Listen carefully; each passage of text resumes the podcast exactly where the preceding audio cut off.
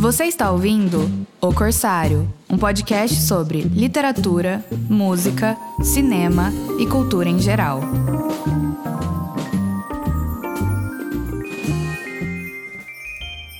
Olá, aqui é Alan Thomas. Bem-vindos a mais um episódio do Corsário. Um salve para todo mundo. Eu sou o Gabriel Bertin. Olá, aqui é Luiz Velevic. Sejam bem-vindos a mais um episódio do Corsário. Aqui é Antônio Augusto.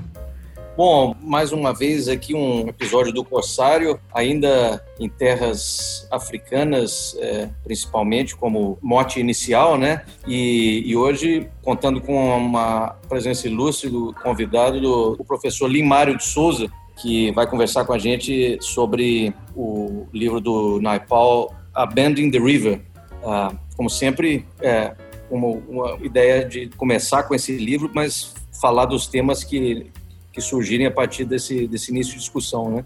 Temos, como sempre, o Alan Thomas, o Gabriel Bertin e o Luiz Vilevic, aí todos eles no Brasil, só eu aqui na Tanzânia. Então, sem mais delongas, eu lanço aí o debate com a primeira frase do livro, que também é o título da principal biografia do, sobre o Naipaul, né?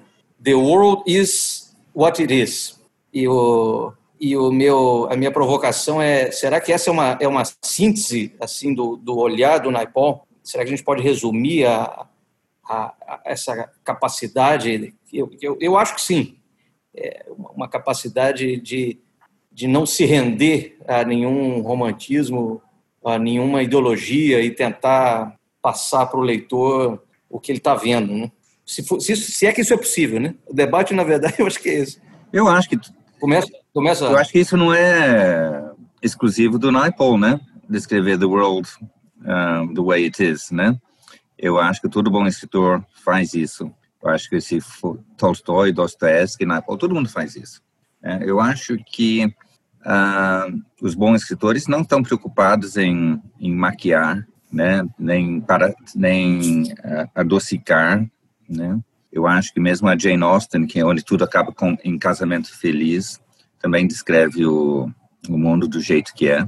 Então, não é, eu acho que não é nenhuma exclusividade do Naipaul, isso aí não. Eu acho que a frase que mais ou menos resume muito os romances dele é a frase que vem a seguir. Então, eu leria as duas frases, né? que quando ele diz uh, Men who are nothing, who allow themselves to become nothing, have no place in it. É verdade.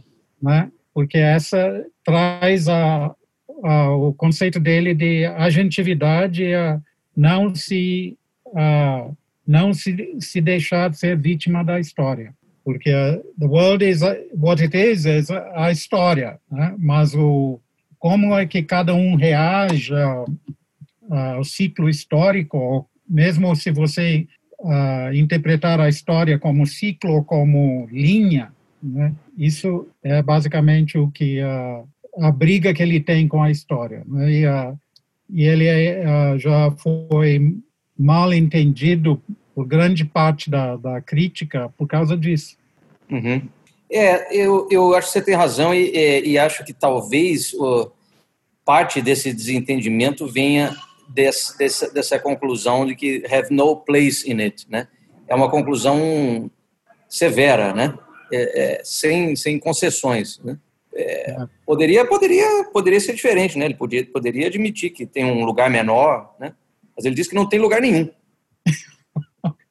Exatamente, porque a, o, né, eu acho que a, eu estou falando da minha leitura da, da obra do Naipaul. Uh, ele começa com uma a crise pós-colonial, que é justamente essa ideia que da perspectiva do colonizado, né? Que lugar que eu tenho nessa história? Especialmente do, do colonizado uh, deslocado, uh, que é muito diferente do colonizado que uh, que é da África ou colonizado que é da Ásia, né? O colonizado que que vem, que é nativo de um determinado local. Então é essa a diferença da, da visão de Naipaul que não que não que não é entendido. O, o, o grande crítico pós-colonial, o Edward Said, uh, atacou o Naipaul por causa disso, mas ele estava, no fundo, se você ler o, o trabalho de Edward Said, combina com o que Naipaul está dizendo. Só que o Naipaul está falando de uma de uma experiência de deslocamento. Né? Que uh, ele não está falando uh, de um da experiência de um nativo da Terra que tem uma história uh, ininterrupta por trás. Né? Ele está falando de alguém que que, uh, que olha para a história como uma, algo fraturado, já. E para uhum. ele tem duas duas uh, duas possibilidades. Quando ele fala de sua de, de, de sua infância na, nos ensaios dele, ele diz que uh, ele ficou ele cansou dessa visão da família dele e da comunidade dele em Trinidade, que é onde as comunidades ainda estão são organizadas em termos de, de raça ou etnia, né? O, os descendentes de indianos em um lugar, descendentes de africanos em outros, e nas cidades, a, na capital, junta todo mundo. E é o, o que mais, o que ele critica é essa ideia de a visão indiana de história como ah, algo cíclico, ritualístico, repetitivo. Né? Hum. Então, a história como mito, onde não há, não há papel nenhum para o agente humano, que são as, né, as divindades que, que predeterminam determinam tudo. Então, Posso é, fazer uma pergunta ali, Mário? Hum? Queria fazer uma pergunta, então, aí, deixa eu ver se eu entendi bem. Está dizendo que uh, o Naipaul critica a ideia de história como mito, é isso? Sim. Bem, isso, o mito não, não implica num certo timelessness, né? um certo de uh, não ter passado, não ter futuro, tudo fica do jeito que está. Né? E me parece que nesse livro tem um pouco disso também no Bend in the River. O passado não é relevante ao presente, me parece. Uh, me parece que tem certa repetitividade nesse, ou repetição nesse, nesse romance, né? Os sofrimentos da África parecem que se repetem sempre. Parece que há um ciclo do qual o africano não consegue uh, escapar. Uh, como que essa visão minha desse livro, uh, Limário, você acha que está errada? Não, é, é isso, mas não é que a. Eu não diria que o mito não tem uma perspectiva de tempo, não tem uma perspectiva de tempo linear, né? Uh, mas o, a perspectiva temporal do mito é cíclico. Né? e pré-determinado, duas coisas. Né? É, por isso que o mítico acaba sendo ritualístico também. Ah, é tudo pré-determinado, você é condenado a repetir o, o passado. Ah, mas não é que, para mim, o Naipaul está brigando com duas visões predominantes de tempo. A visão ocidental, ou digamos, a visão moderna de tempo como progresso, portanto, tempo linear, né? e o tempo, digamos, não ocidental, né, que, que é, pode ser o tempo indiano, o tempo africano, que é a ideia do tempo mítico, cíclico, repetitivo. E uh, são duas visões que brigam, e ele, os personagens, né, os protagonistas dele estão presos entre uma coisa e outra, né, e uh, por isso que eles têm essa experiência de outsider. É, eu, eu, eu acho que eu, eu vejo isso que você está falando, Len, é, porque ele coloca o, o, os personagens é, deslocadas, como o Salim, é, muitas vezes no romance, ao lado dos africanos da, dos villages, né? não os da cidade. Ele, ele fala isso, né? tem um trecho que, que eu anotei aqui, que é aquele But home was hardly a place I could return to. Home was something in my head. It was something I had lost. And in that, I was like the ragged Africans who were so abject in the town we served. O, são, são, são, todos eles estão pegos nesse, nesse choque, né? Entre esses dois tempos. E, e além disso, a gente tem que, que, sempre lembrar que esse, esse, esse ciclo que, que o Alan identificou como uma certa repetição é um ciclo do ponto de vista, sobretudo, desse africano do village, né? Que primeiro viu é, a quebra da tribo, viu a colônia, depois viu o, a nova África, e ele sempre ali daquele meio sofrendo, perdido, né? Para ele é que é repetitivo, sobretudo, né? Mas você vê que no, quando vem a, com um novo presidente, sei lá o que, o Big Man, né, que o, o desenvolvimento vem como uma, uma pretensa adoção do tempo linear, como progresso. Né? Mas é apenas uh, aparente porque cai na, na, no... Todo mundo sabe, uh, o, não acreditam no tempo linear, sabem como manipular uh, o tempo cíclico. Né? Então, a o, o esperto sabe olhar para o tempo cíclico da perspectiva do tempo linear e manipular o povo usando essas, essas duas visões de tempo. É, o, é aquele, aquele grego, aquele businessman grego que escapa é. a tempo, né, por exemplo. Aquilo é muito isso, é. É, é o cara mais esperto do livro, né? É, e, o, e o e protagonista, ele não. Um dado momento próximo do fim do, fi, do livro, a gente imagina que ele poderia ser preso e ele ser o assassinado, né? Fica essa tensão, né? Fica essa tensão. Mas ele ele mesmo segue vivendo, né? Ele ele pega o vapor, né? E e, e continua é, a saga dele mesmo tendo perdido tudo, perdido esse tempo de vender o negócio quando ele poderia fazer um dinheiro, um bom dinheiro. E, a gente, e, e obviamente não é possível saber o que vai acontecer do Stalin, né? Stalin saiu, então ele também, apesar de não ser o village, não ter essa noção de tempo e, e ser uma, uma pessoa com um pé no, no tempo linear do Ocidente, né? Ele, ele também está sujeito ele não sabe exatamente onde ele vai parar, ele não quer ter nenhuma amarra, né? Ele não consegue se relacionar com ninguém. Ele vai, vai sendo levado, né? Ele vai sendo, ele aprende a viver que ele tem que, não pode ter amarras, ele não pode ter o passado. Mas é... essa é a chave da sobrevivência dele. Ele tem consciência do tempo linear, mas ele sabe que para sobreviver naquele local ele tem que viver o, o tempo cíclico. É, e ele é um nômade, acaba sendo um nômade, é. né? mais do que um nômade, é um outsider eterno, né? Que é, porque é. ele não se, ele não, ele vai para Londres no fim e não se não se identifica. Né?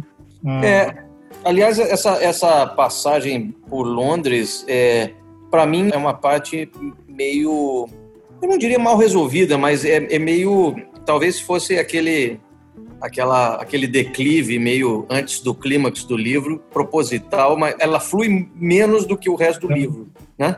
Fica um pouco sem sentido, né? Que a, especialmente demora muito essa parte, quebra a narrativa, uh, criando uma expectativa. Mas eu uhum. acho que essa parte é a parte mais autobiográfica do, do Naipaul. Né? Que uh, ele é acusado, sempre foi acusado de querer ser britânico. Ah, Sim. Quer ser mais inglês que os ingleses. Mas, na verdade, não, porque a, ele quer morar na, na Inglaterra, sim, e que ele quer ter acesso àquilo que a, o que ele chama da civilização, né, sem definir qual é a civilização, aquilo que a civilização oferece, mas ele sabe muito bem que isso não, ele não vai nunca ser um inglês. Como ele descreve o, as pessoas que estão lá em Gloucester Road, naquela, naquele bairro todos, têm dinheiro, mudaram para a Inglaterra, mas não fazem parte, nunca serão ingleses. É, e, e, serve para esse trecho também serve para confirmar é, o desamparo, né, no sentido de não ser nada. Aquela aquela sequência que ele vai até a embaixada da Índia, né? E, e, e, o cara que o atende Aqui, aquela cena toda na embaixada eu achei bacana. E, e o cara que o atende diz para ele: Olha, mas você. A gente não pode confiar em você, né? Você não é nada, né? Você está dividido, né? Então, confirma né, esse desamparo de meio indiano, meio africano, meio inglês, né? E ao mesmo tempo não, não ser nada, né? É, eu acho é, que essa é parte. Diferente de... na identidade, né? Eu acho que essa parte de, de Londres serve para enfatizar que não tem onde para onde escapar também, né? No, no, no, livro da Chimamanda que a gente a gente leu, né? Londres também era o, o lugar onde o namorado da do da, da americana, né? Quis escapar, descobriu também que era um escape falso. Eu acho que esse esse trecho aqui em Londres também serve para isso. A Europa não é um lugar para onde você pode fugir e resolver seus problemas, né? Não é melhor do que a África nesse sentido.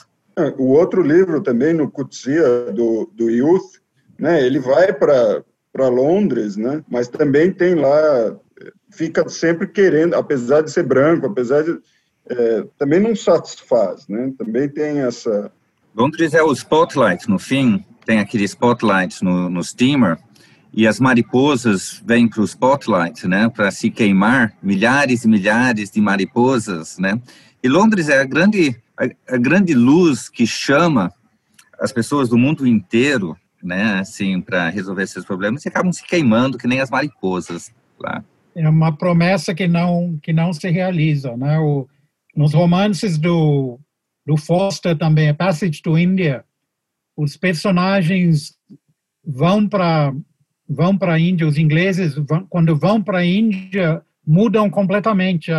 Na, na Inglaterra são classe média baixa ou operários, vão para a Índia adquirem áreas de quase nobreza e detestam. O maior medo deles é ter que voltar para a Inglaterra. Né? Então, até os uhum. ingleses uh, coloniais que foram para as colônias uh, morrem de, de medo de voltar para a Inglaterra porque não será mais, uh, eles não serão mais o, os mesmos. Então, Londres eh, tem essa ideia de né, do, um pouco como Paris, cidade das luzes, né, que é, atrai, promete, mas não entrega. Londres é, vira um tipo de Shangri-La mesmo para os ingleses. É. Quando ele diz, aliás, quando ele diz por que que a, nessa parte do sobre Londres, por que que essas as pessoas das colônias vão para o centro? Por que que eles vão lá para Kensington, para Gloucester Road? Porque eles pensam que uh, Londres é aquilo, é o centro. Né? Então, eles não, não conhecem, eles vão para uma imagem de Londres que não corresponde com o que talvez o londrino teria, não é? Tem uma coisa também que é a linguagem, né? Tem uma passagem que ele fala: Europe no longer ruled, but it still fed us in a hundred ways with its language and sent us increasingly wonderful goods. Uma parte, claro, tanto para o Coetzee como para o nigeriano, como para é esse fato do inglês, né? O poder da Inglaterra linguisticamente atrair essas essas pessoas, né?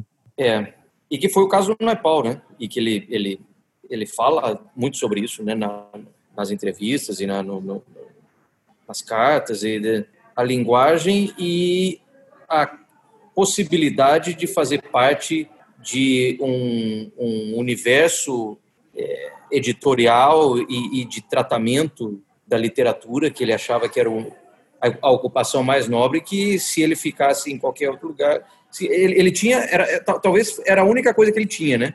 Ele fazia parte da língua inglesa e, e explorou isso às últimas consequências. Vocês, vocês acham que é possível dizer? Eu, eu, certamente, eu, talvez não em relação a todos, mas em relação a maioria de vocês, eu certamente tenho menos familiaridade aqui com, com o Naipaul. Mas você acha possível dizer que ele traça um panorama, assim, um, um perfil de europeu, de africano e de muçulmano. É, muçulmano, como fiquei com a impressão assim, o muçulmano apegado a, a tradições absurdas, né, como opressão de mulher, é, escravatura. É, o africano como mais violento é, e instável vocês acham possível que, que notar um, um, padrão, vamos dizer assim, é, se fazendo referência a outros escritos, a outras obras dele, né, que eu não conheço? Eu acho que o, o Naipaul descreve a, a realidade das colônias de um jeito que o, um, um britânico nunca descreveria, nem um nativo do lugar, porque se você olhar a Bom, tem o, o, o Ngugi, o Achiongo, é uma exceção, uh, que, é, que, que, mostra uma, uma África de uma, de uma perspectiva mais crítica, mas normalmente o colonizado vai, vai tentar uh, uh, descrever a experiência da colonização com algum romantismo, de, da oda que puxa mais para a superioridade da cultura local ou para a percepção do nativo, uh, o romance padrão, assim, eu estou generalizando, o, o, romance padrão colonial, como Rudyard Kipling, etc., ou até o, o Ian Foster, não entrava na, na mente, na realidade psicológica do colonizado. O colonizado era descrito por fora, vez ou outra ele adquiria até a possibilidade de ser personagem do, do enredo, mas geralmente ele fazia parte do, da paisagem. Né? E o que Naipaul faz, ele entra na perspectiva psicológica de ambos os lados, de uma forma crítica. Né?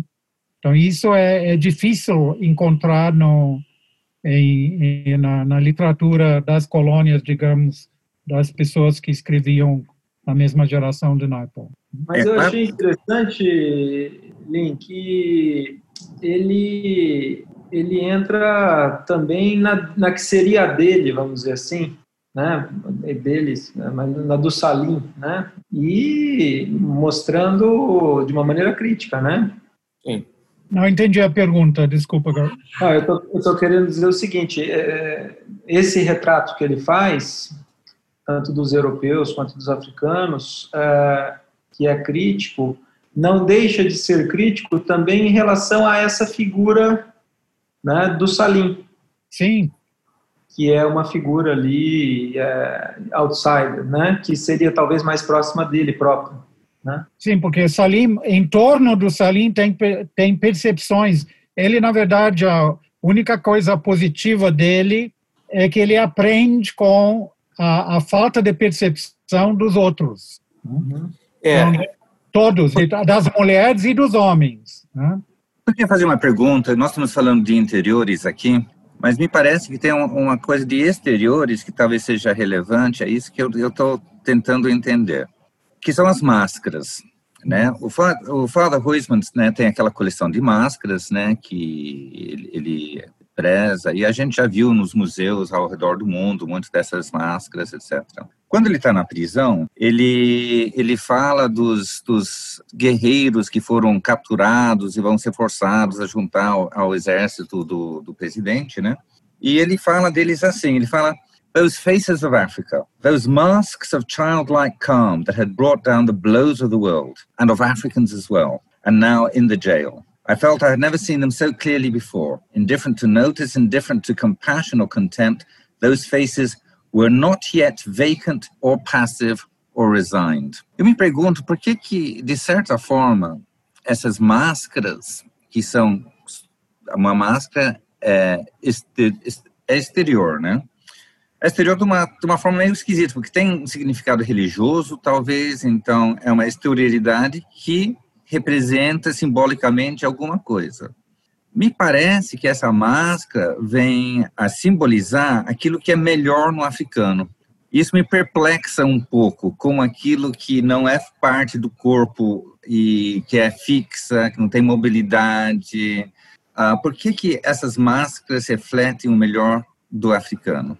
É, eu, eu, eu, não sei a resposta, mas eu me chama a atenção o fato do, do Naipaul ter escrito aquele livro, é, que foi um dos últimos, né, The Mask of Africa, que ele procurava entender a religiosidade africana, justamente. Né? É, e eu acho que em, é, nesse livro, em vários momentos da obra, inclusive no Bend in the River, ele, ele dá a entender assim como outros, né? Assim como talvez o, o Chinua Achebe, que ele, ele, ele não está muito seguro se essa concepção é, uniformizante de progresso é o que, é, que foi o melhor para a África. Né? Ele, ele é, é, é, engraçado, porque o Naipaul, muitas vezes, ele é, ele, é, ele é acusado de tudo, né? foi acusado de tudo, é, inclusive de ser um, um, um camarada que queria ser inglês, como disseram, e, e super elitista, e que só via valor na civilização ocidental. Mas em vários momentos ele deixou entrever que ele via valor na autenticidade das tradições africanas religiosas, é, entre as quais a, máscara, né? o uso da máscara e a incorporação da persona e do ente que a máscara proporcionava. É, eu acho que esse é o valor da máscara para a religiosidade africana e para ele, não é? Um dos problemas eu acho que a gente é, passou a relacionar um pouco pelo mercado que foi criado a, a, a máscara como uma coisa artística, como uma arte preta por ter no limite, né, que você realmente põe mas, mas na verdade ela é um objeto, não é isso, né? Então, a, a, eu acho que nós todos no Ocidente, apesar de, de, de, fingir dar valor, a, a gente não dá o valor devido, né? No, no, geral, o valor que a gente dá para uma máscara não é o que ela tem, no fundo, né? E aí acho que tem esse deslocamento. É, eu não, não sei, voltando à tua pergunta, eu, eu, eu não vejo como um problema é, e acho que é isso que talvez ele tenha, na minha, no meu entendimento, ele tenha tentado projetar no personagem do Father Husman, na parte do, do Father Husman que ele é, que era a, a, a, parte, digamos assim, talvez ele, o Father Husman via esse valor de uma maneira é, mais próxima do, do, que ele, Naipal, entendia como a que devia ser visto. Apesar de, de ter essa dimensão depois de, né, do, do, do, colecionismo mas eu acho que no, no começo, o impulso do Father Husman ele considera autêntico, próximo do que deveria ser. O colecionismo vem do americano que leva as máscaras embora, mais do Exatamente, que do Father Husman. Certo. É. Mas ele duvida também, né? É, ele fica na dúvida se o, se o padre de fato entende o valor das máscaras. Né? Ele Sim, coleciona. Não é claro, é. Ele coleciona porque uh, para ele uh, ah, são provas de alguma coisa majestosa na cultura africana, mas não como uma cultura viva, né, porque ele separa. Então, ah, quando ele ah, deixa aqueles objetos à, mostra no, no, no liceu, o Salim descreve isso como são coisas táticas, mortas, né, retiradas do seu contexto. Então, a, tem a, o, o conceito, talvez na minha leitura, o, o que o padre está fazendo, ele está lendo a cultura africana como a partir da perspectiva ocidental do tempo linear. Então, uma cultura perdida, parada no passado, né?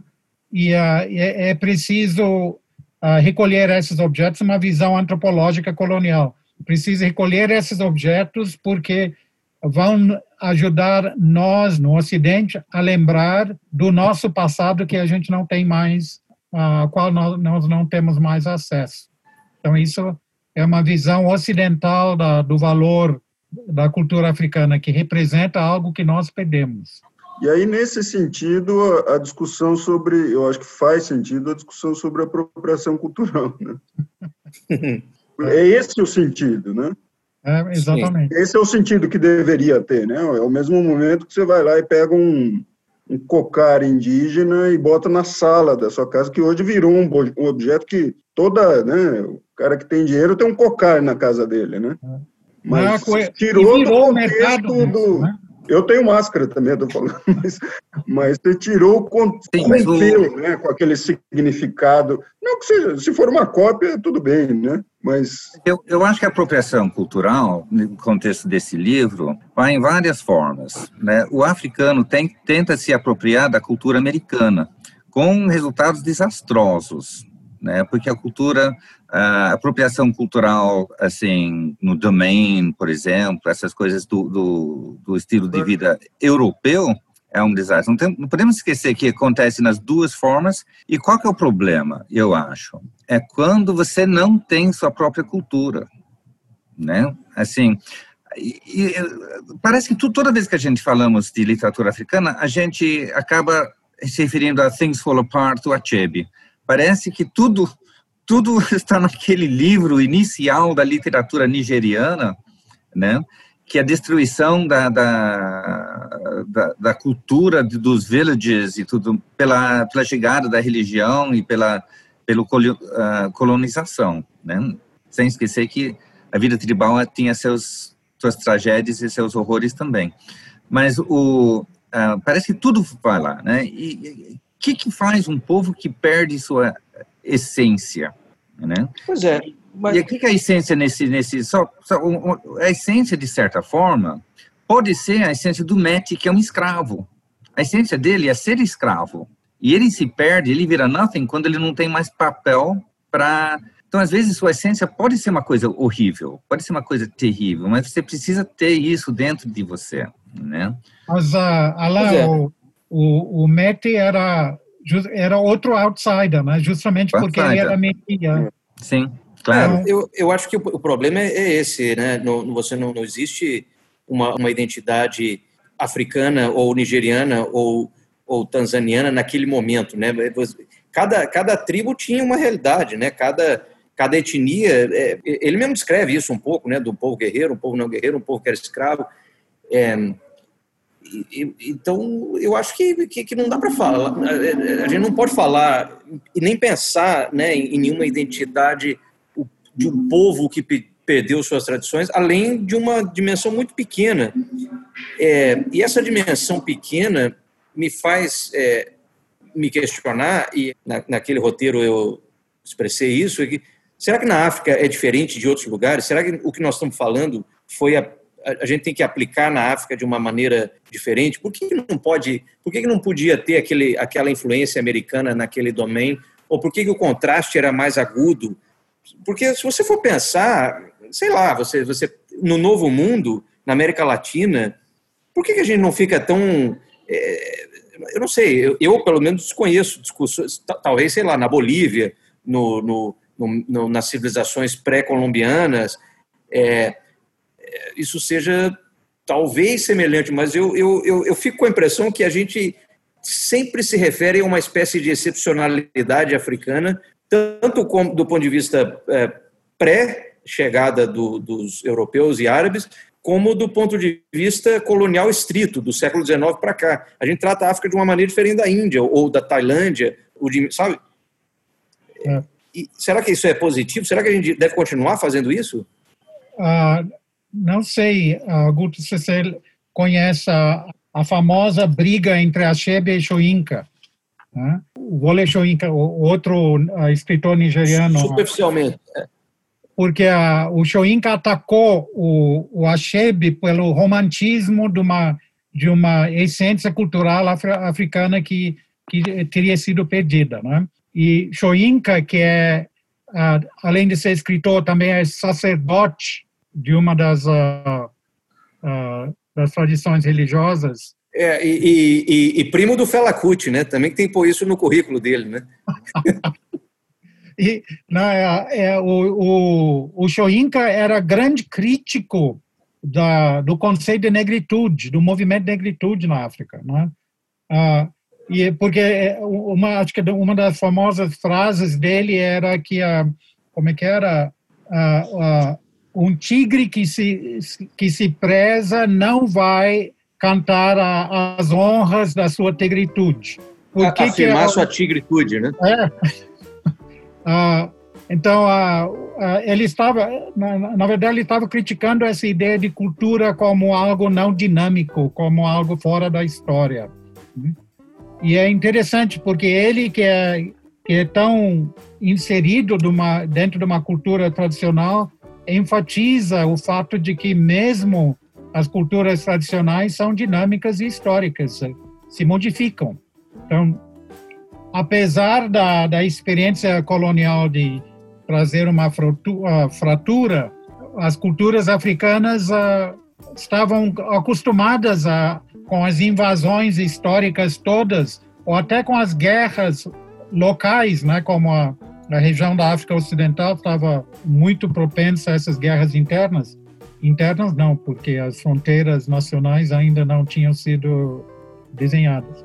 Então, a, o, o a, a, mostra que a, cultura africana, a historicidade da cultura africana está na, no seu dinamismo de absorver várias influências e, e ficar sempre a mesma, que é uma coisa interessante dentro da, das culturas indígenas no, no Brasil. É a figura da cobra grande, né, que na, na região da, da, da, Amazônia, e que é, digamos, o espírito da cultura e da sabedoria, e a, e a, essa para esse grande grupo das culturas uh, indígenas que são culturas uh, exógenas, né? Que é culturas que que faziam guerras para raptar mulheres das tribos uh, vizinhas consideradas inimigas porque não não podiam casar dentro da, da sua da, da, sua própria comunidade porque era uma, uma outra versão da, da proibição de, de, de tabu de incesto.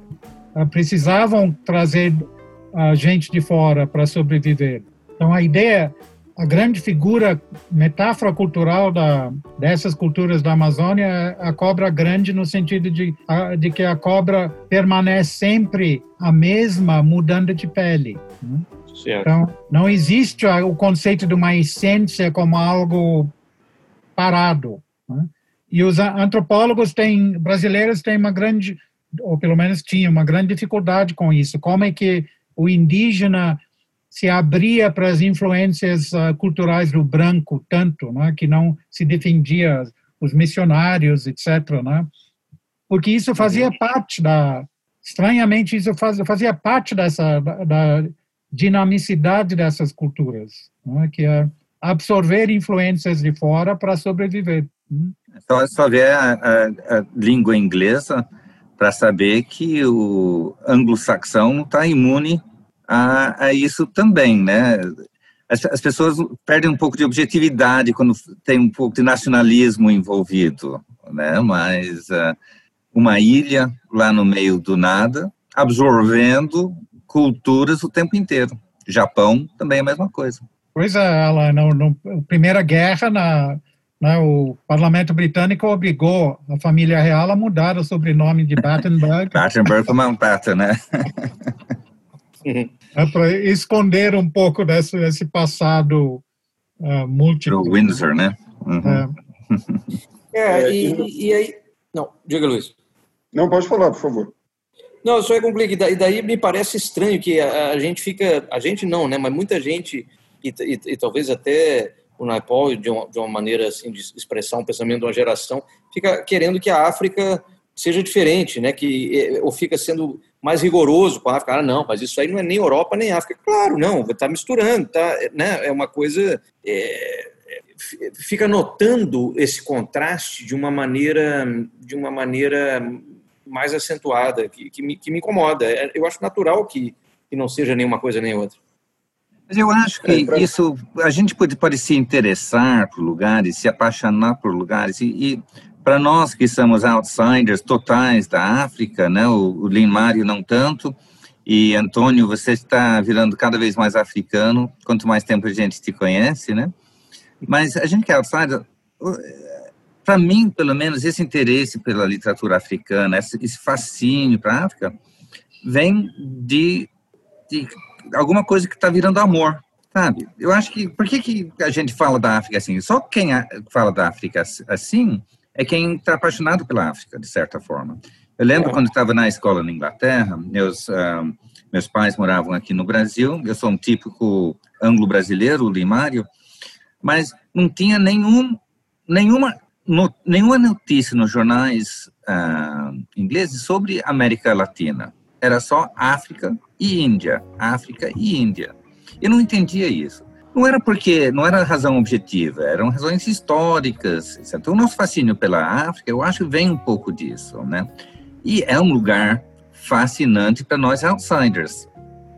Então, eu acho que não, tem nada errado se apaixonar por um continente uh, escuro, vamos dizer, alguma coisa assim, que onde e cheio é. para nós de, de metáforas sobre o que, que é a vida, o que, que nós somos, the heart of darkness dentro de cada um de nós, sabe?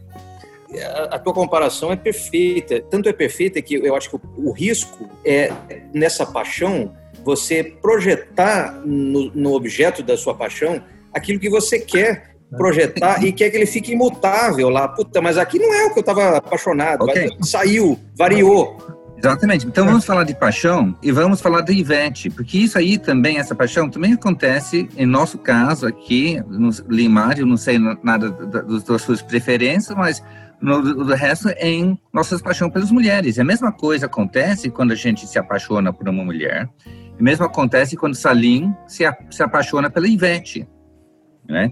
Ele toma uma mulher do outro, né? Que nem um colonizador, né? Assim, toma do outro, usa e depois sem saber por quê, sem entender seus próprios motivos, porque tem uma coisa dentro dele de destruição, de uh, death wish, alguma coisa assim, ele destrói aquele relacionamento com maus tratos.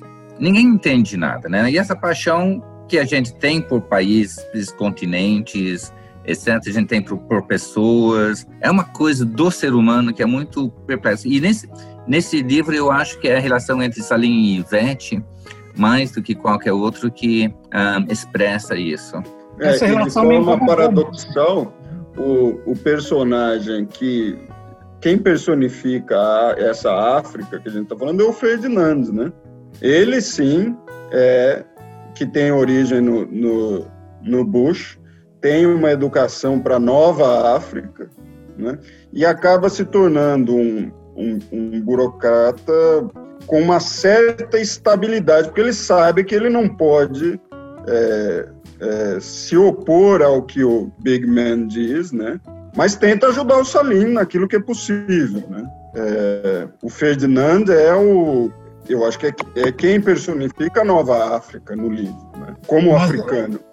Sem a pureza, né? Porque ele também é um sem tipo de outsider, porque né, que, então ele tem o senso crítico que é isso que eu acho interessante, porque ele não está, ele, ele tem a experiência da África com tempo ritual e a África com o tempo linear da modernidade.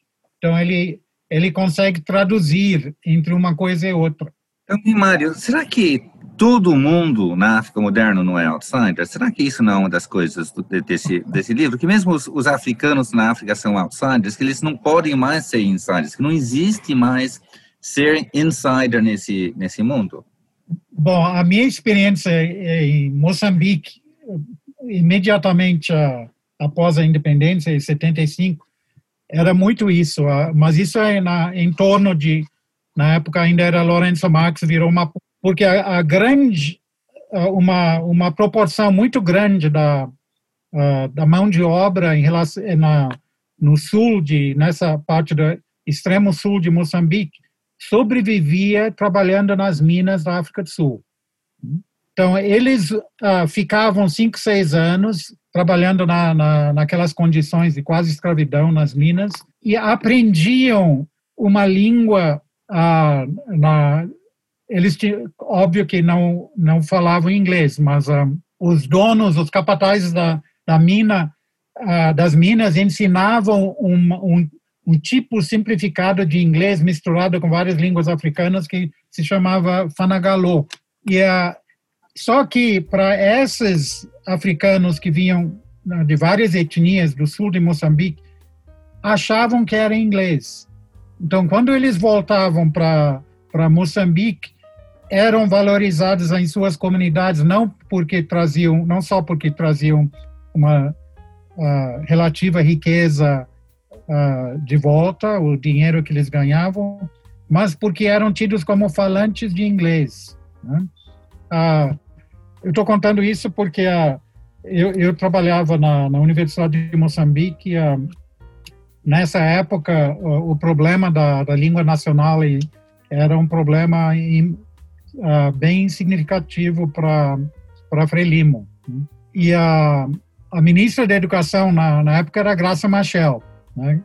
que virou Graça Mandela depois, né? E ela que cheguei a trabalhar com ela no a preocupação do Machel na época era que a, a língua portuguesa era uma língua colonial, mas era uma língua necessária para a unificação da nação, ou, quer dizer, a unificação para né, para a construção da nação, né? nation building. E a e muita pouca gente, menos de 10% da população de Moçambique na época falava português. Né? E houve uma sugestão, não sei para quem, o Machado considerou a possibilidade de tornar inglês a língua oficial de Moçambique, porque existia essa, esse mito oral, né, que é o que chamaríamos hoje de lenda urbana, que mais gente falava mais africanos em, em Moçambique falava, falavam inglês do que português. Né? E aí a, a, a, ministra da Educação, a Graça Machel, pediu para que eu, como linguista, uh, que a gente olhasse essa, se tinha sustento essa ideia. Né? E eu fui uma das pessoas, eu fui entrevistar nessas comunidades no entorno de Maputo várias pessoas que se diziam falantes de inglês. Né? E eh, chegava nessa, nessas comunidades e todo mundo dizia, quando eu perguntava se havia gente que falava, ah, sim, claro, né, fulano. Né? E aí chegava no fulano e ele dizia que sim, que falava inglês. Como eu conhecia Fanagalô, então a gente, né, a gente falava, então, dá para a gente conversar em inglês? Não. Ah, o Fanagalô era uma série de imperativos, né? em, que parecia, algumas, alguns pareciam em inglês, mas não, não tinha capacidade de manter uma conversa, porque era uma, ah, uma coisa inventada, funcional, para dar ordens e para receber ordens, confirmar a, o recebimento das ordens. E isso criou um dilema para essa. Quem ia dizer para o Machel que a que inglês não era mais falado do que português? Mas, enfim, eu estou contando isso porque não havia na, na, na, nesse impulso de construir a nação, não havia a mínima preocupação de considerar uma das línguas locais como substituto de ou de inglês ou de português, porque as línguas locais carregavam uma história de conflitos né, intercomunitários muito grande.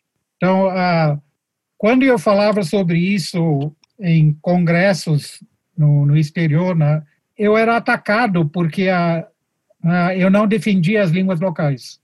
Mas como, né, você, como linguista, deve defender as línguas locais? Só no, na região de, de Maputo, né, era duas línguas ah, ah, locais que tinham uma tradição de, de inimizade entre as, as duas etnias. Né? Então, como é que se podia tomar uma decisão motivada por essa ideia de que a autenticidade africana tem que ser tem que se refletir numa língua africana? Enfim, Tanzânia escolheu Swahili, que né, durante é, muito tempo questionava-se se era se era língua africana ou não, não é? Eu ia, eu ia, eu ia engatar isso, que, que onde tem, tem escolha de, de idioma tem tensão, né? Aqui, é. você, como você sabe, é, é, a língua do, é, é, de certa forma, é, é, é, a língua do Salim, né? É a língua da costa. E foi imposta de forma natural, em primeiro lugar, né? Pelo, pelo, pelas necessidades do comércio e de, e de você fazer sua vida, e depois de forma organizada, né? né? Não, não, não, não imposta, mas promovida, né? Você para fazer parte né, da, da administração que estava sendo criada e para para ser um, um, novo africano, você né, era em Swahili. E, e de certa forma, para muitas tribos, não, não, não, tinha a menor diferença se era que Swahili, ou se era inglês, ou se era português, era, era, era, era a mesma, mesma coisa, né? mesmo fenômeno. Eu estou dizendo isso para a, a, ideia de de uma essência africana é problemática. Né? É, exato. É, né? Então, é... É, quando eu, eu, perguntei sobre insider e outsider, em parte era esse, se tem uma coisa, uma essência africana, mas também esse, esse livro me parece que lida com uma urbanização é, é, é, tudo acontece. O Bush é mencionado como algo distante. A gente quase, quase não vê o Bush, né? É tudo urbano. E no urbano, todo mundo é displaced. Todo mundo está fora de, de contexto, sem. Né? E isso é a realidade no mundo inteiro, na África também, a urbanização e a perda de. Então, quando isso surgiu, porque o Ferdinand foi, foi sugerido que Ferdinand era um outsider. Né? E, ao meu ponto de vista, ele, ele não é mais outsider do que qualquer outro africano nesse, nesse, nesse livro. Todo mundo nas cidades que a gente vê é outsider, é o meu ponto de vista. Uhum.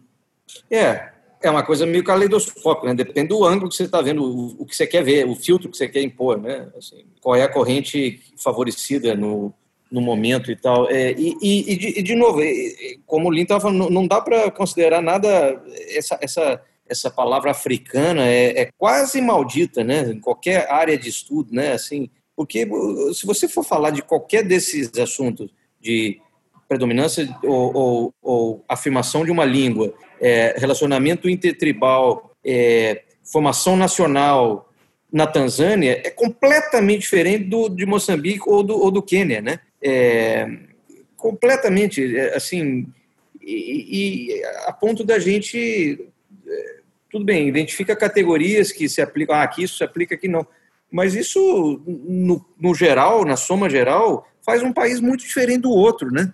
E talvez no futuro, algum dia, a gente vá abandonar esse negócio de. É, como a gente meio que abandonou o conceito de América Latina, né? Eu acho. Foi progressivamente é, é. abandonando nas relações internacionais e. É, eu, eu não sou dos dez mais religiosos, mas para mim, a, mim a África é solo sagrado. Eu não sei. Eu chego ali, eu acho a África é, a origem, não tem jeito. Para mim, o fascínio e, o, e, a paixão, já que a gente estava falando, é, mas isso é óbvio que é mítico. Mas eu vivo, assim, para mim, é, é, aquele solo, é aquele, aquela. É a terra também, né? Sobretudo, é essa origem, e aí. A, desculpa, não entendi, Antônio. É muito visceral, né? É muito visceral. É muito intenso. A África é muito intensa. A gente se encaixaria bem no domain, eu acho, Luiz. Eu acho que gente, o domain ah, é cheio de gente que nem a gente, viu? É, mas essa ideia leva a alguns. Uh, eu me lembrei aqui de um episódio de um ex-presidente nosso, brasileiro, que chegou em Windhoek, na Namíbia, e disse que nem parecia África. Eu me lembro da, da reportagem, né? É, então, ela, né, essa, essa imagem representa bem o, o, o, imaginário, né? É, mas é um pouco o contrário disso, viu, Gabriel? Porque, bom, para começar, não dá nem para saber o que ele quis dizer, que isso aqui nem representa, nem parece a África, né? Fica... Ah, eu acho que gente, eu entendi bem o que ele quis dizer. Eu acho que está errado, mas é, ele quis dizer eu entendi o que ele quis dizer. É, tudo, né? Foi para Vinduque, que é uma cidade com uma igreja luterana no meio da, da é. cidade, e, e, enfim. Mas é esse, esse imaginário que realmente não faz o menor sentido. O que chama atenção na África é a complexidade, é a diversidade, é, é justamente é a natureza, né? É, são as tribos, são as línguas, são é a música, é essa literatura, é esse monte de gente diferente. Eu acho que. Parece que você está descrevendo o Brasil aí? Não, mas eu acho que a, essa ideia do. Vamos voltar para o livro, a Bend in the River. Nós estamos falando de uma curva de rio, de um lugar né, é, que tem muita coisa acontecendo, muita gente diferente, muita gente, uma diversidade muito grande num lugar que aparentemente com poucos recursos. Né? E tem o bucho, tem os conflitos, tem. É, eu acho que é essa complexidade, né? Quando ele fala que não tem o passado, porque não tem o passado, é, o passado importa para. E ele dá três categorias, né? Um país consolidado, como, né? Seja na Europa, seja ali, você tem um passado. É, aí ele fala também de uma a, a Dead South American City, né? é a única referência ao livro a, América do Sul, né? Então fica parecendo um lugar que continuou, ele não deu muito certo, mas as pessoas continuam lá nas suas vieram das suas colônias e continuam sem sair dali, né? Mas aqui não, eu não lembro a terceira categoria, mas aqui não, aqui na África, se você quer, aqui não tem não tem estabilidade, né? Aqui as coisas não, não param de acontecer, né? E é só futuro. É... Aqui o Brasil? Mas, enfim, não, eu acho que o Brasil, eu acho que o Brasil está mais para para Dead American, South American City do que para a África hoje em dia. Porque Mas eu acho que Dead American City, eu tenho um amigo. Uma, não, ele está se referindo a Ghost Towns, né? Ghost Towns, isso. Ele obviamente não está se referindo mais, mais dentro. Eu acho que o Brasil tem uma certa estabilidade, né? A gente tem relativamente poucos migrantes hoje, tem uma. É, nós somos um país democrático, bem ou mal. Né? As coisas. Sim, não, eu só queria, quando você falou aqui, eu não, eu, eu não sabia se você estava referindo ao Brasil ou África. Sim. Oh, Alain, queria retomar aquela, a, o ponto que você levantou da Ivete, né, da paixão. A, a minha leitura da, é que a, o, a, o Salim ficou observando, e, e para mim era a relação dele com, com ela é, é, ressoa com outras relações retratadas em, no cinema, na literatura, de como um, um, colonizado ou um asiático lida com a mulher ocidentalizada ou ocidental como objeto. Né? Não, não, eh, quando você vem de uma cultura que trata a mulher sexualmente como objeto, isso é transferido para a mulher uh, ocidental, que é uma mulher fácil. Mas você sabe, né, da perspectiva do colonizado, você sabe que pelas, eh, pela diferença de relações de poder, você não pode agir como você agiria como a mulher da sua própria comunidade. Então, o que ele faz é ele primeiro o, o que muda a perspectiva dele uh, do Salim com relação a Ivete é quando ele vê a na casa dela quando a primeira vez que ele conhece ele ele vê o como que chama o amigo dele uh, esqueço o nome.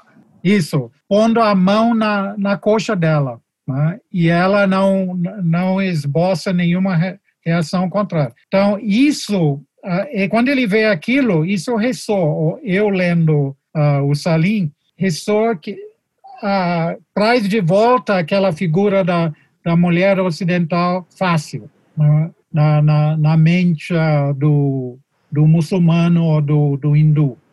E isso abre o caminho da que ele pode não mais pensar na, na nos bordéis, mas ela ela passa a ser uma uma candidata, digamos, né? É, eu ah. acho que ele, claro, ele tem outra relação que é com a Careixa, né? Que é a, a, o, a fiança dele, né? A noiva dele. O e, casamento claro, arranjado, né? Sim, ele nunca beijou ela, né? Era totalmente a relação totalmente assexual. Né? né? Sem e, paixão, né? Casamento arranjado é sem paixão tem paixão, é, com respeito, os dois se gostam, ele gosta do papel de ser o, ter o papel do, do marido, né? Mas sem, sem paixão. Isso... Eu, sou um, eu sou uma pessoa romântica, então eu, eu vejo um pouco mais de romantismo entre Salim e Ivete, mas eu vou ter que pensar nisso e talvez mudar de opinião. Mas. Tem um trecho eu, da, eu, da Ivete, Carlos, interessante, ela está conversando com o Salim e ela está descrevendo o primeiro encontro dela com o Raymond. Não sei se era uhum. exatamente o primeiro encontro, mas é, o Raymond é, leva ela para jantar uhum. e, e, leva num restaurante caro e paga uma conta super cara. E ela diz assim: ah, Eu sabia que o dinheiro era público, mas eu, eu não ligo, não, né, não liguei para isso. E aí ela fala algo muito curioso, eu não estou com o livro aberto aqui, eu não vou me lembrar exatamente, mas ela diz assim, as mulheres são estúpidas. É, e se não fossem, o mundo, o mundo não, giraria.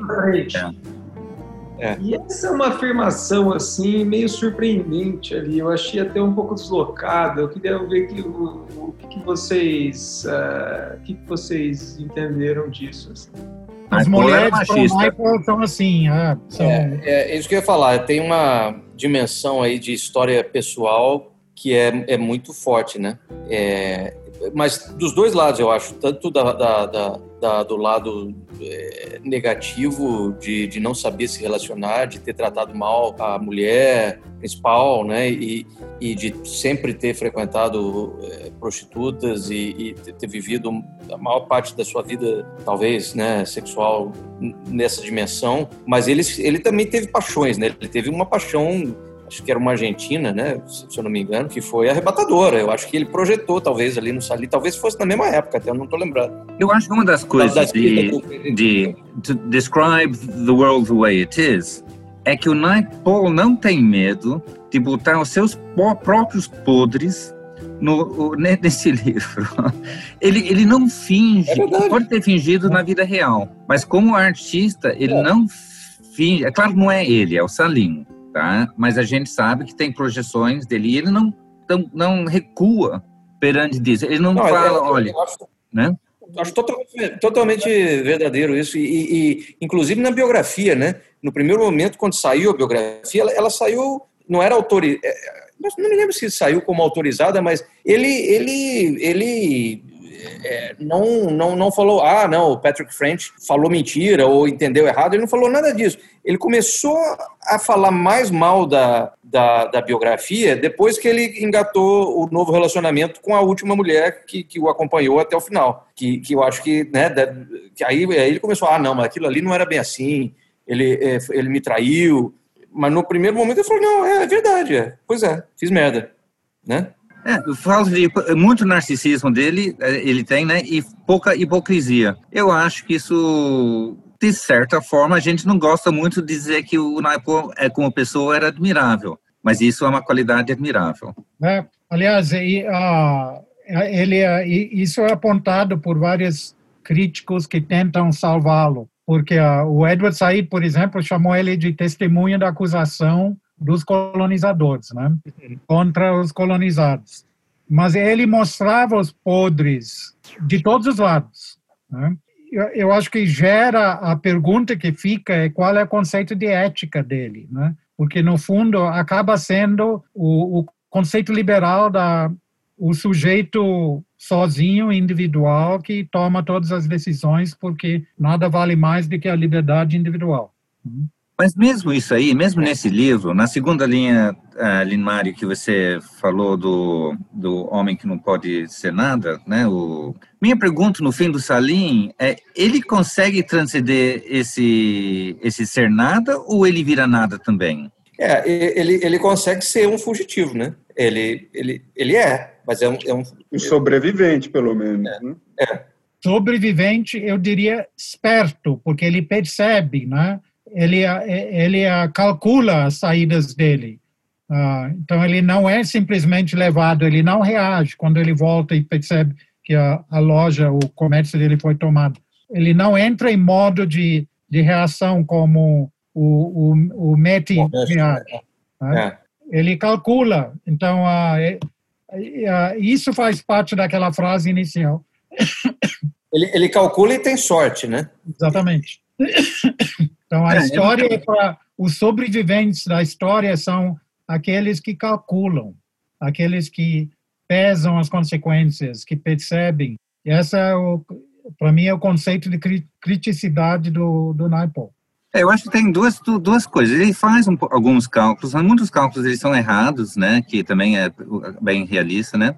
Agora ele também, né, que no fim, nos, nos é apropriado dizer isso, ele um pouco goes with the flow, né? Ele sabe ser levado pelo rio da vida, né? Mas Alain, é isso tem a ver com a, o, a ideia do, dos cálculos, porque ele faz cálculos errados, mas ele retoma, ele está constantemente fazendo cálculos. Não é que ele fez cálculo errado e ele vira vítima. Então, ele retoma o processo, ele está constantemente fazendo cálculos. É, ele é um bom crítico, né? Ele fica constantemente criticando todos, a todos, né? É. Inclusive a si próprio. É. E fez isso até o fim da vida, né? Sem muita. Eu digo, o né, Paulo? Último, vocês é, chegaram muita... a ler o último romance do, do Naipaul, que é The Enigma of Arrival, que é interessante, ele acaba retomando várias coisas né, da, da obra dele, porque é um romance, não é um romance gostoso de ler, não é. É, é um romance, é um romance escrito para estudiosos de Naipaul, mais nada, porque é, eu acho que é decepcionante eu, como leitura. Depois ele escreveu aqueles dois, não foi, Oli? Aquele Half a Life e o, e o Magic Seeds. Eu acho que o Enigma of Arrival é antes desse. É, não, não me lembro. É, mas, mas enfim, não, é, é Bom, eu, é. Eu, eu, eu, concordo que esse talvez seja o último romance importante. É... Não, eu não sei por que, que foi considerado importante. Eu acho importante porque ele muda a, ele, ele muda o gênero da escrita dele, que é, antes era o ele tinha três gêneros. Ele escrevia ensaios, ele escrevia literatura de viagem, né, que foi o que gerou todas as críticas, e a, a, é a ficção. Enigma Arrival pega um pouco da, da, da, eh, tem um aspecto autobiográfico, tem ele narra, descreve essa parte do, do sul da Inglaterra de uma de uma forma como se estivesse fa fazendo literatura de viagem e ele discute essas questões né, de identidade, de belonging, essas que, uh, que sempre uh, preocupou. E, e, e, na Inglaterra, né? Na Inglaterra. Na Inglaterra. E uh, onde ele, ele é, ele tenta fazer, ele descreve essa comunidade de uma aldeia no interior da Inglaterra, e como ele romantiza muito essa comunidade nessa pequena aldeia, como todo mundo pertence ao local e todo mundo se conhece. E ele tenta, mas sabe que nunca vai ser, nunca vai pertencer. Então ele carrega muito, o romance carrega muito essa visão de outsider, mas um outsider que não quer fazer parte da comunidade. O outsider que está feliz com essa com essa visão própria. E uh, mas ali, uh, para mim, uh, ele questiona essa em toda a sua obra anterior o, as diferenças entre ficção e fato, uhum. não é que a o que essa como as diferenças entre tempo linear e tempo e tempo cíclico tanto faz, não é? Você toma uma visão como natural ou outra, mas como, quando você é um outsider, as separações não fazem parte, não fazem mais sentido. Então você está sempre entre uma coisa e outra.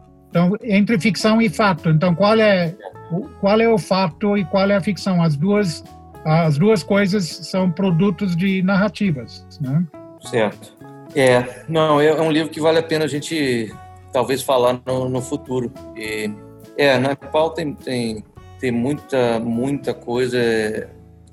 Ainda bem que ele escreveu muito, né? E eu acho que a gente vai se beneficiar se, se pensar em alguma, alguma, algum outro episódio e. A ligação que eu faço com você, o Brasil, a minha leitura de, de, de, do Naipo com o Brasil é através, especialmente aqui em São Paulo, essa uh, quase todo mundo tem passaporte italiano ou quer ter passaporte italiano. Né?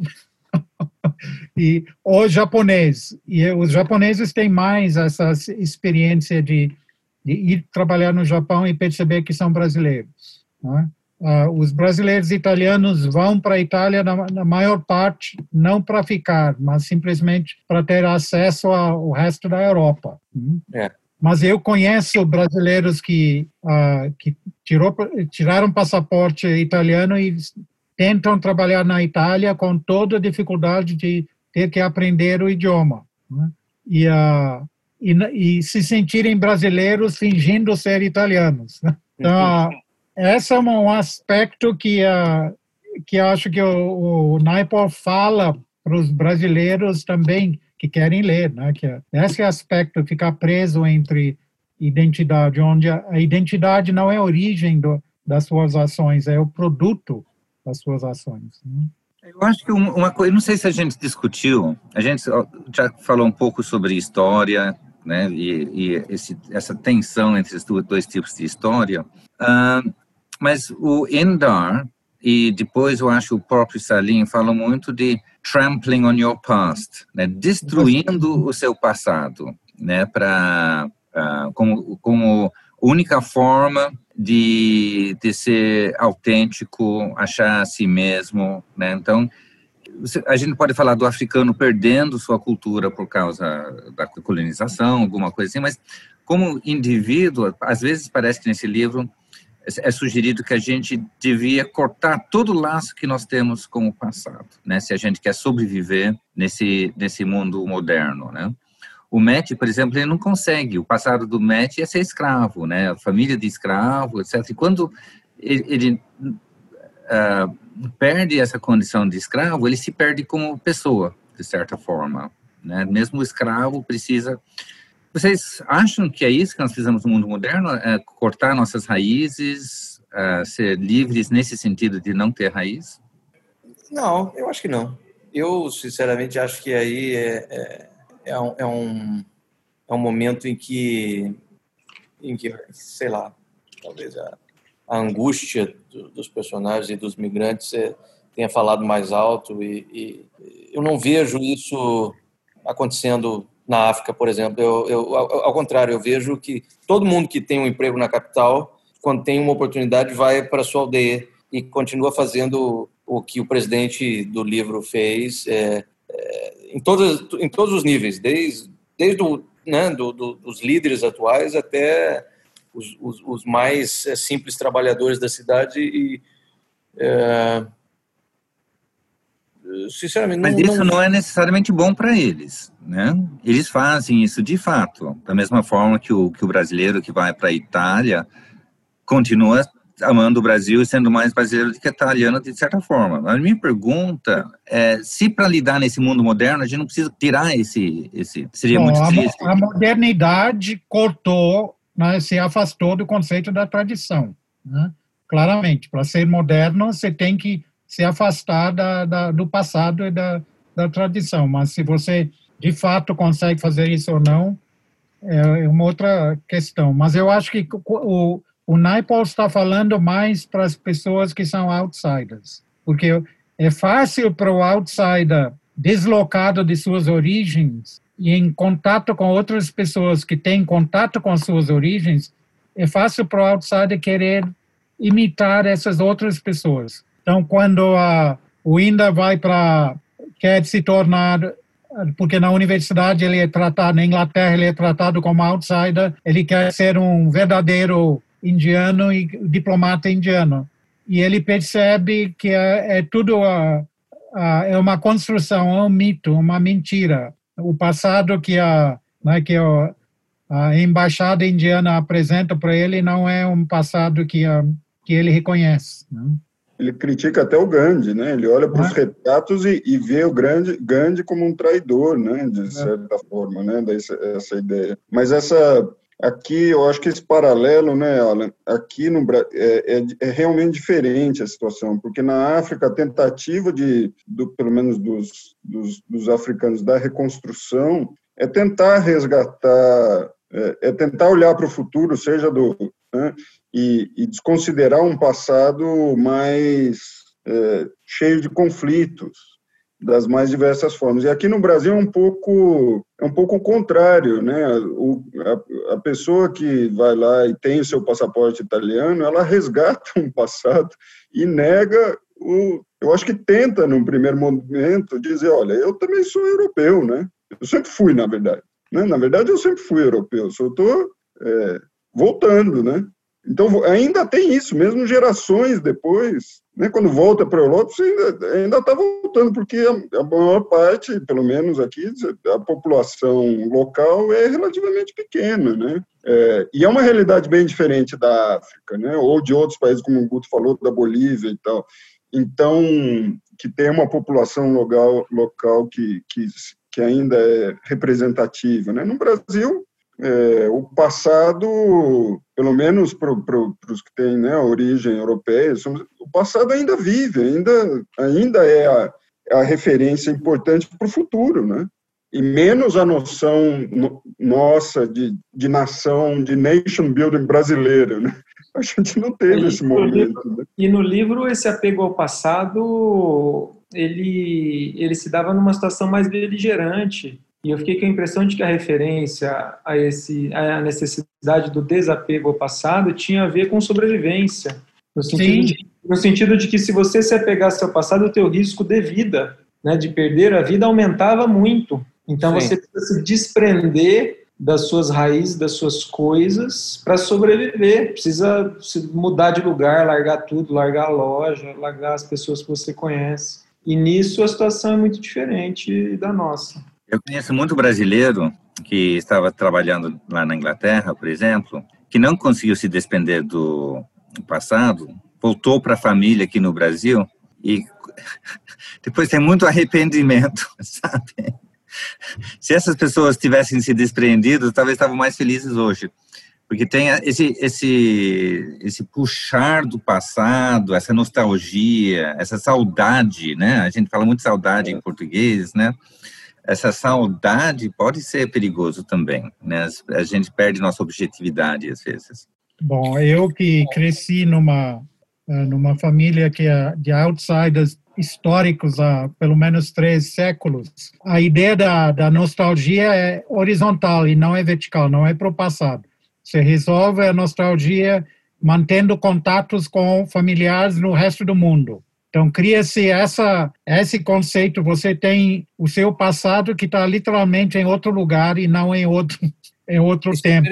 É, é, uma ideia interessante. E, mas eu vejo uma, uma coisa, especialmente na política, muito parecida entre Índia, África e, e, o Brasil é nesse conceito de tempo cíclico, tempo ritual, tempo mítico. Porque um, um dos, uh, um dos aspectos ou das manifestações disso é a própria corrupção.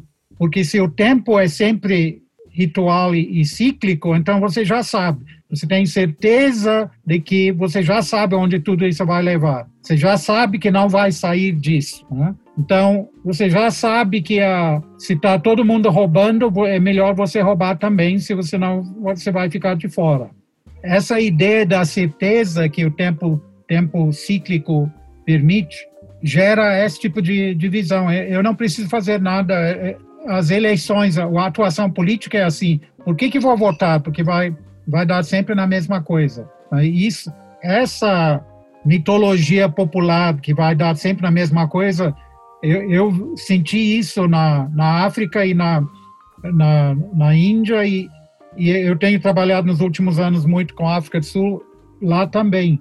A ideia, em Moçambique diziam em 75, 76, essa, essa frase, o povo dizia que a, a merda é a mesma, as moscas é que mudam. Né? Essa visão que a, essa certeza que não adianta, né? Antes era o homem branco, agora é o partido. Então, a, e essa certeza elimina a agentividade. Né? Eu não preciso fazer nada, não, porque não vai adiantar. Eu vejo isso no, muito no Brasil também. Né? Desde a ditadura, quando, quando eu cheguei no Brasil, até agora, essa visão de que não adianta. Né? Por que votar? Não vai mudar nada. Bom, gente, é, eu, a conversa está muito boa, mas eu preciso pegar um avião hoje ainda e, e, eu acho que a gente podia ficar falando de Naipal e desses temas a, a noite inteira, né? Antônio, é. se você quer pegar seu avião, vai. A gente não está te impedindo. A gente pode continuar aqui conversando do Naipol sem você, sem problema. Tá? Não tem... vocês, vocês puderem continuar. É, mas eu acho que é, é, Limar muito, muito, eu também vou muito obrigado, viu? Acho que foi é, um prazer, assim, tê-lo aí conosco para para conversar, para discutir, né? A gente um tema que para a gente é tão agradável, assim, ficar falando, falando e até perder um pouco a noção do, do tempo aqui. Não, um, um, um privilégio contar com você aí, Limário. Muito obrigado. Obrigado. Limário, aprendi muita coisa hoje, viu? Foi muito muito, bom. muito legal. Muito bom, obrigado. Eu preciso sair, eu tenho uma. Bom, uh, eu falei da, das, dos contatos com a família, é o Zoom que é, é. resolve isso hoje em dia, não viagem. Então, gente, muito obrigado. Para mim é sempre um prazer discutir a literatura. Uh, quando a gente discute academicamente, é muito diferente porque é uma, é uma luta de, de poder entre quem tem a, quem tem a leitura verdadeira. Né? tá bom, gente. Tchau, tchau. Muito obrigado. Muito obrigado. Muito obrigado. Tchau. Você ouviu O Corsário, um podcast sobre literatura, música, cinema e cultura em geral.